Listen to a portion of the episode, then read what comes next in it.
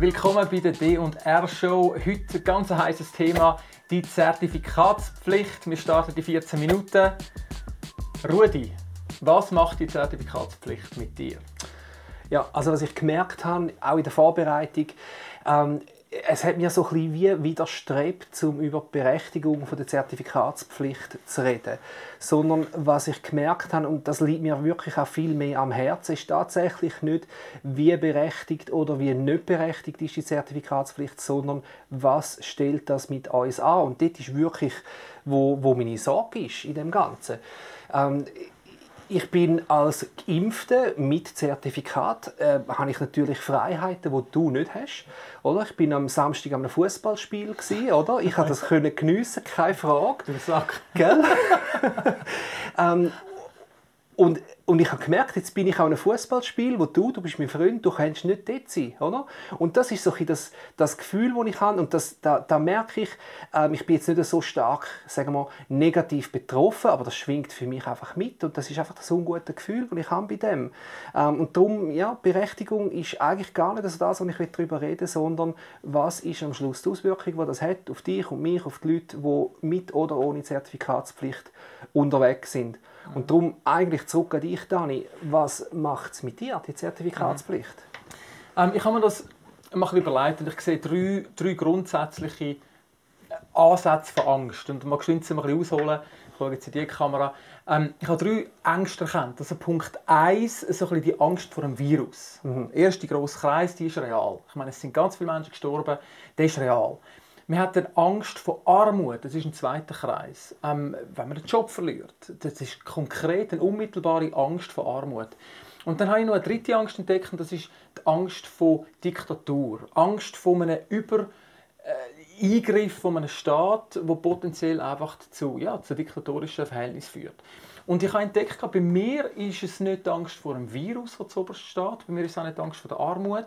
Bei mir ist es effektiv eine Angst vor Diktatur. Und wir haben in der Schweiz keine Diktatur, mhm. das will ich nicht sagen. Aber die Züge oder die Potenziale, die wir davon ableiten können. Ähm, ganz kurz, wieso habe ich keine Angst vor einem Virus? Einfach zahlenmäßig, ähm, wir sind irgendwie aktuell bei 4,5 äh, äh, Millionen Menschen, die gestorben sind an, an Corona in den letzten zwei Jahren auf etwa 7,9 Milliarden Menschen.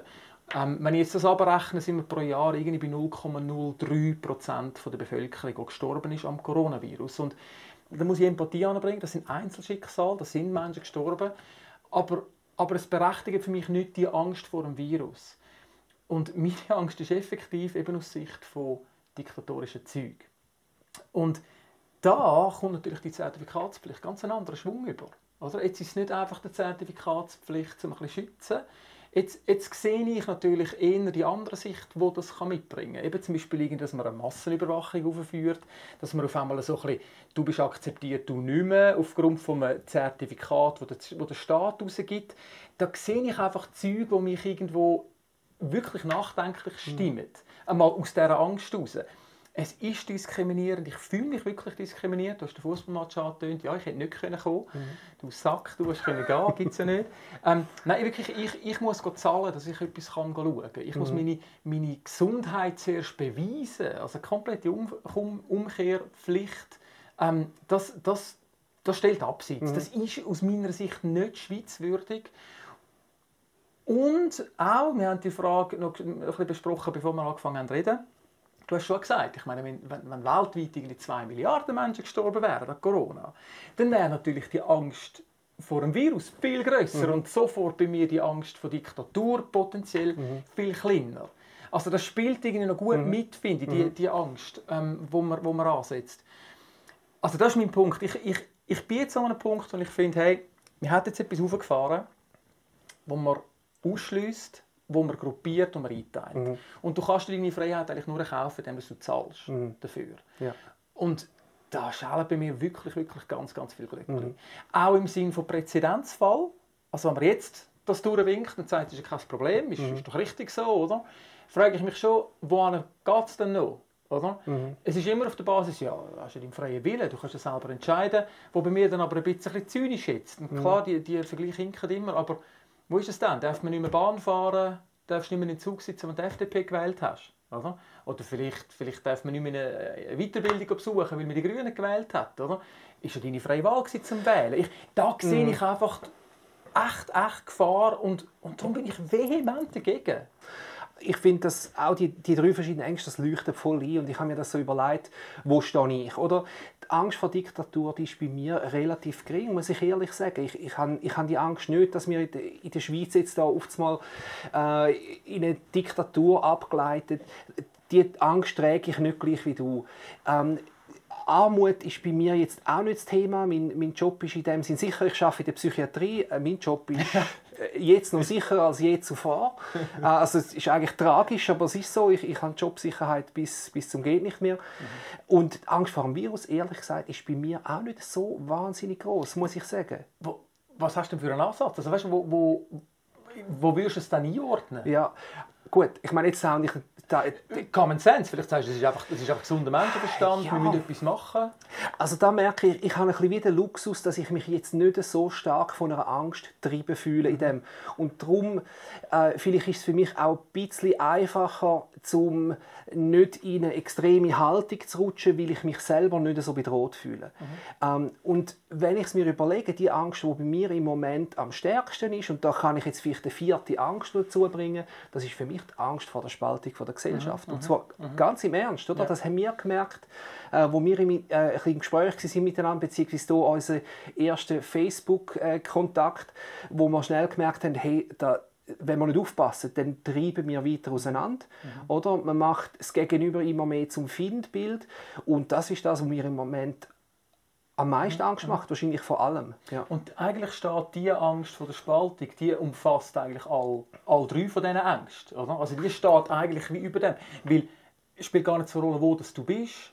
Die Spaltung passiert irgendwo in allen drei rein. Oder? Ja. Also, wenn die Armut dich betrifft oder? und du entsprechend sagst, hey, da auf das Zertifikat, weil ich, ich, ich verliere meinen Job, wir haben keinen Auftrag mehr etc. Ähm, aber auch Angst vor Virus. Oder? Du sagst ja, irgendwo ist irgendjemand die Schuld von diesen drei. Und ich finde zwar noch, das mit diesen drei Säulen echt noch cool, weil es gibt irgendwie eine Berechtigung. Es gibt jeden, das ist, ich, ich nehme das echt wahr. Ich finde es okay, wenn jemand Angst hat vor dem Virus. Das, vielleicht, vielleicht sind zwei von seinen Eltern gestorben oder, weißt, Ja. oder, oder ein Bruder gestorben und dann ist das sofort eine andere Ausgangslage. Oder?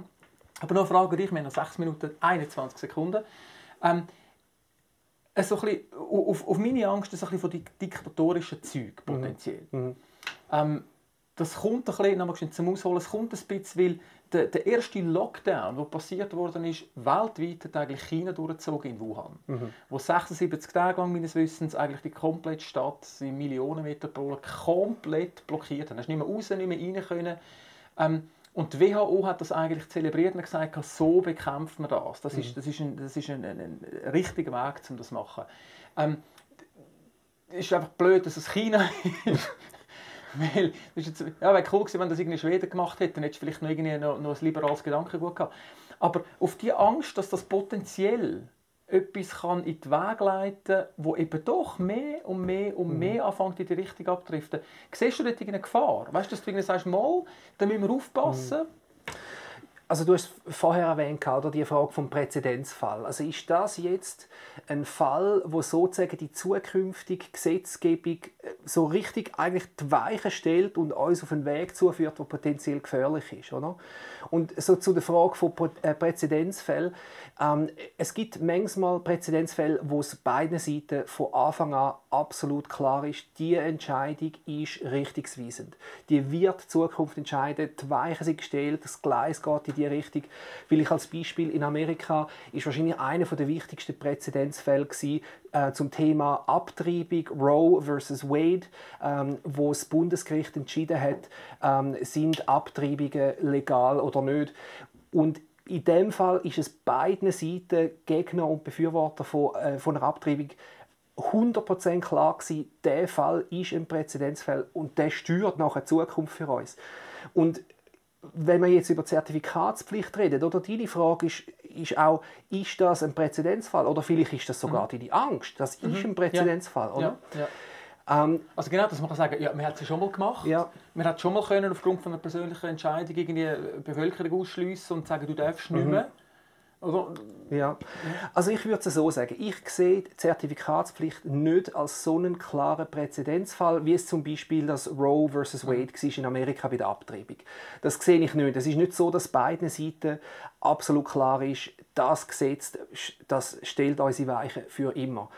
Ähm, aber meine Befürchtung ist, dass wir eines Tages zurückschauen auf die Zertifikatspflicht und sagen, dort ist es passiert. Dort haben wir die Weichen gestellt, die uns auf einen Weg geführt hat.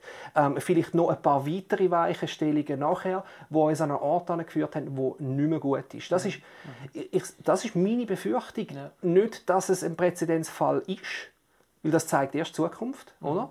Aber dass wir vielleicht eines Tages zurückschauen und sagen, ja, dort ist es passiert. Ja, die Angst habe ich. Ja. Wie siehst du Präzedenzfall? Klar? Ähm, ja, ich finde, es ist ein recht krasser Präzedenzfall. Ähm, wir haben das schon mal geäußert, was ist der Wunsch aneinander oder an die Mhm. Gegenseite, oder, wo ich gesagt habe, eigentlich wünsche ich mir einfach, dass man, hey, man kann sagen, ich bin dafür oder dagegen Ja. und dass man einfach sagt, okay, du bist dafür, ich bin dagegen. Jetzt haben wir aber die Situation, du bist dafür, ich bin dagegen, aber du musst jetzt gefälligst auch dafür sein und sonst zahlst du dafür. Also Mhm. Ja. es, es ist eben nicht Okay. einfach mich kann. Und darum, ich, ich finde, es geht, es geht viel tiefer, als man wahrnimmt. Mhm. Und was ich auch noch feststelle, 2 Minuten 40 Sekunden, ich stelle fest, jetzt mit einem, mit einem Kollegen ein Gespräch gehabt, der hat sich jetzt gerade noch äh, letzte Woche das zweite Mal impfen und er hat gesagt, er sei dann heimgefahren und hat sich irgendwie völlig frei gefühlt. Also wie so, ah, jetzt darf ich wieder. Und ich verstehe das, also nicht zum Lächerlich machen, aber ich kann schon sagen, also ein bisschen Scheiße, weißt du, was sind wir danach gekommen, oder? Also irgendwo Also sein Problem ist jetzt gelöst. Ir- Irgendwie, aber Ja. er hat jetzt doch irgendwie müssen, eigentlich widerwillig. Also es ist nicht irgendwie Ja. Mhm. morgen aufgestanden und hey, eigentlich impfe ich gerne mal etwas Schlaues oder so, sondern einfach aufgrund von, ich, ich mag nicht mehr. Da Ja. bei zehn Ja. Hockey spielen, zweimal hin und her und fahren und turnieren und so, wo einfach gesagt, hey, Mhm. irgendwie jetzt mir einfach zu blöd. Ähm, ich finde das eigentlich krass. Also im Moment hat die Zertifikatspflicht eigentlich doch dazu geführt, dass man eigentlich doch Leute irgendwo in etwas hineindrückt und dann hat man die Freiheit wieder. Und in dem Sinne sehe ich schon, also, okay. ah, jetzt hast du deine Freiheit müssen er, erimpfen. Ja. Oder? Und das, das finde ich halt schon eigentlich... Und vielleicht ist dort eine gewisse Gefahr, weil, weil wenn er das tatsächlich ein bisschen widerwillig gemacht hat, spürt jetzt aber eine Freiheit, ist ja das Neumetz durch wie auch eine Belohnung, sagen wir, für, seinen, für seinen Entscheid. Ähm, und ähm, ja, unterstützt eigentlich, was er gemacht hat, oder? Er, er hat es vielleicht widerwillig gemacht, spürt jetzt aber doch, ähm, es gibt ihm gewisse Freiheiten und fühlt sich dann in der Entscheidung vielleicht gar nicht mehr so unwohl in der Zwischenzeit. Ja. Ja. Ähm, noch Minute 14, noch meine Frage dich. Gibt es für dich irgendetwas, wo du sagst, hey, das ist ein No-Go mit der Zertifikatspflicht? Ja. Oder irgendwo... Genau, nein, also für mich ganz klar, ich, ich sehe die Logik von der Zertifikatspflicht. Ich sehe nicht, es gibt eine gewisse Sicherheit ähm, äh, und, und das sehe ich so ganz okay, was ich extrem Mühe habe damit und da sind wir uns, glaube ich, sehr einig. Ähm, mein Problem ist mit den kostenpflichtigen Tests. Äh, das ist faktisch, das müssen wir einfach so sagen, es ist faktisch ein sehr starker Druck. Leute, die es sich leisten können, die können weiterhin bei ihrer Entscheidung bleiben. Ich will mich nicht impfen lassen, weil sie haben das Geld, sich, um sich testen zu lassen. Ähm, ich könnte mit der Zertifikatspflicht gut leben, wenn das Testen gratis bleiben und mit so wenig Aufwand wie möglich für die, die sich testen lassen. Dann könnte ich sagen, hey, Zertifikatspflicht kann man machen, so wie es im Moment steht, habe ich ein echtes Problem damit. Dani, 18 Sekunden, willst du noch etwas sagen? Sehr cooler Flow gewesen. Ähm, ich finde es einfach immer wieder cool. Eben geimpft, ungeimpft. Ähm, Hauptsache, man kann irgendwie Ja. noch ganz normal über so Sachen reden und Ja. das Fliegen nicht fetzen. Und darum, das ist die Idee von dieser Show 210. Und danke fürs Zuschauen. Das war von dieser Episode. Wir sehen uns in der nächsten Show. Das war es schon. gewesen. Du findest weitere Folgen von unserer Mission Brücken bauen in Zeiten von der Spaltung als Podcast oder Video auf allen bekannten Kanälen.